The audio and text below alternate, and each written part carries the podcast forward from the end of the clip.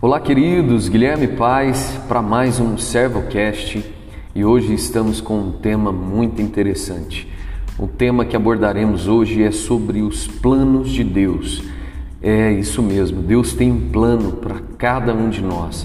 Deus não é um Deus do improviso, Deus não age nas nossas vidas é, improvisando situações e circunstâncias, não, Ele tem um plano escrito para cada um de nós.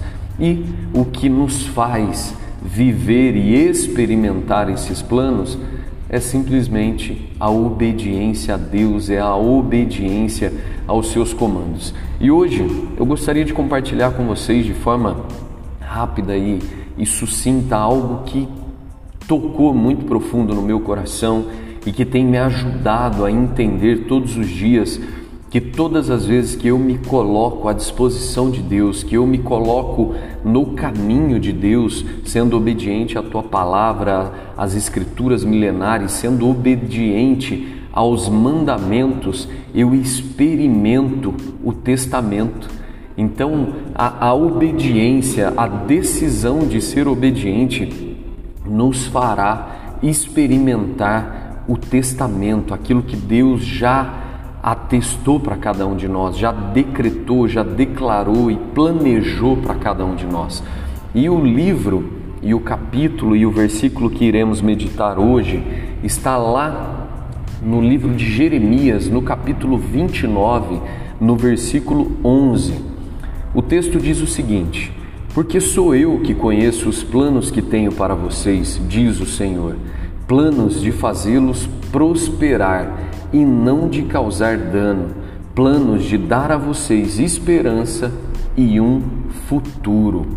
Um texto fantástico, um capítulo, um versículo muito é, é, bom de se ler e ouvir e saber que Deus tem um plano.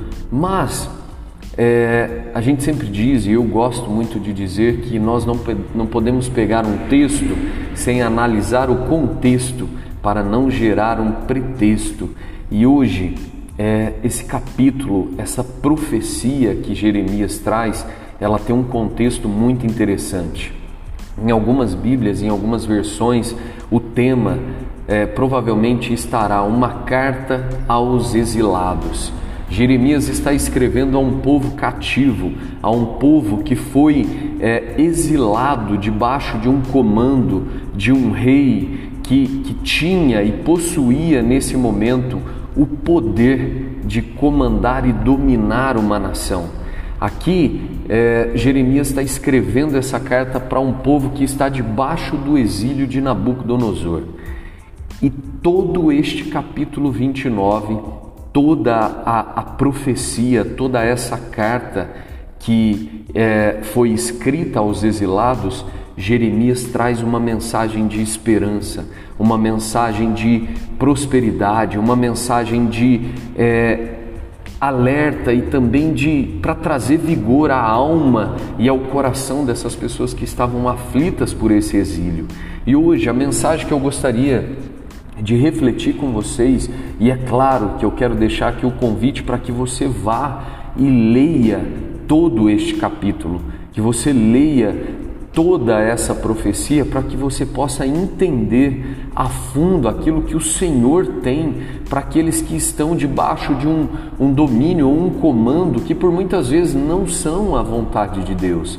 Talvez hoje você esteja debaixo de uma opressão de uma situação ou até mesmo de uma consequência, de um caminho, de um pecado, de algo que recaiu sobre você. E a, a mensagem, a reflexão que eu quero deixar e trazer hoje, não desista.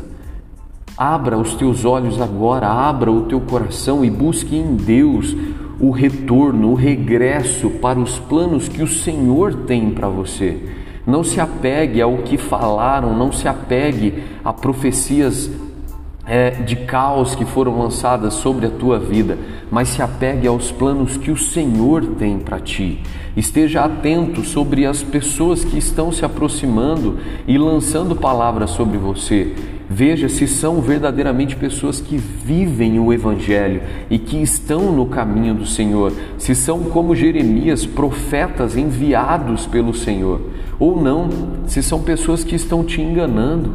Aqui nesse mesmo capítulo, Deus, através de Jeremias, vai orientar o povo para estarem atentos para não se deixarem levar por profetas e adivinhos que estão no meio deles ali, porque homens e mulheres são levantados o tempo todo pelo inimigo da nossa alma para tentar nos enganar, para tentar nos confundir nessa caminhada.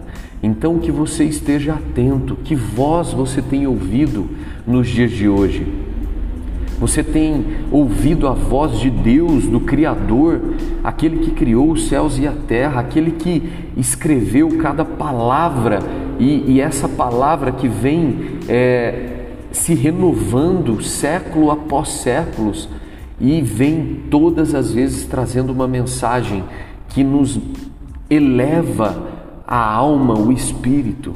Então a reflexão e a mensagem que eu gostaria de deixar com você hoje Saiba que Deus tem um plano fantástico, um plano extraordinário para você. E tudo que você precisa fazer é dizer: Senhor, eis-me aqui, usa-me a mim para o teu plano. Eu quero viver os teus planos e não os meus. Eu não quero dar ouvidos àqueles que, se, que têm se levantado ao meu lado, diante de mim, e que falam de coisas que não são do teu reino. Busque sabedoria, e a sabedoria, o princípio da sabedoria, vem pelo temor ao Senhor. É o temor ao Criador dos céus e da terra que nos garante a sabedoria, que nos garante a verdadeira sabedoria. Então, que você possa refletir no dia de hoje, que você possa buscar no Senhor as respostas que você tem esperado. Busque nele em oração, busque nele na tua palavra boa parte do que ele deseja falar com cada um de nós já está escrito. Então, que possamos pegar hoje essa mensagem que, que diz ali no versículo 11, 11, desculpa, porque sou eu que conheço os planos que tenho para vocês, diz o Senhor, planos de fazê-los prosperar e não de causar dano, planos de dar a vocês esperança e um futuro. O Senhor tem um futuro. O Senhor pode renovar a nossa esperança e Ele pode nos fazer prosperar em todas as áreas. Para isso, precisamos estar na fenda, precisamos estar no caminho, precisamos estar na direção, com os ouvidos sensíveis sensíveis para ouvir a voz daquele que já nos viu lá no futuro. Então, que você possa refletir nos dias de hoje você tem buscado, você tem é, se colocado na fenda? Pense nisso. E eu gostaria de concluir esse Servocast com o versículo 12. Então vocês clamarão a mim, virão orar a mim, e eu os ouvirei. Basta que clamemos, basta que nos coloquemos à disposição de Deus, e Ele nos ouvirá ele falará conosco e Ele nos dará a direção do caminho seguro, segundo o teu querer e a tua vontade. Eu desejo que esta palavra entre no seu coração como entrou no meu, que você possa entender que Deus tem um plano perfeito escrito para ti, que Ele te faça prosperar, que Ele te dê esperança e que Ele te dê um futuro muito maior e muito melhor do que tudo que você já imaginou até hoje. São os meus votos. Eu desejo que o Senhor seja contigo e com a tua casa. Fiquem com Deus e um grande abraço.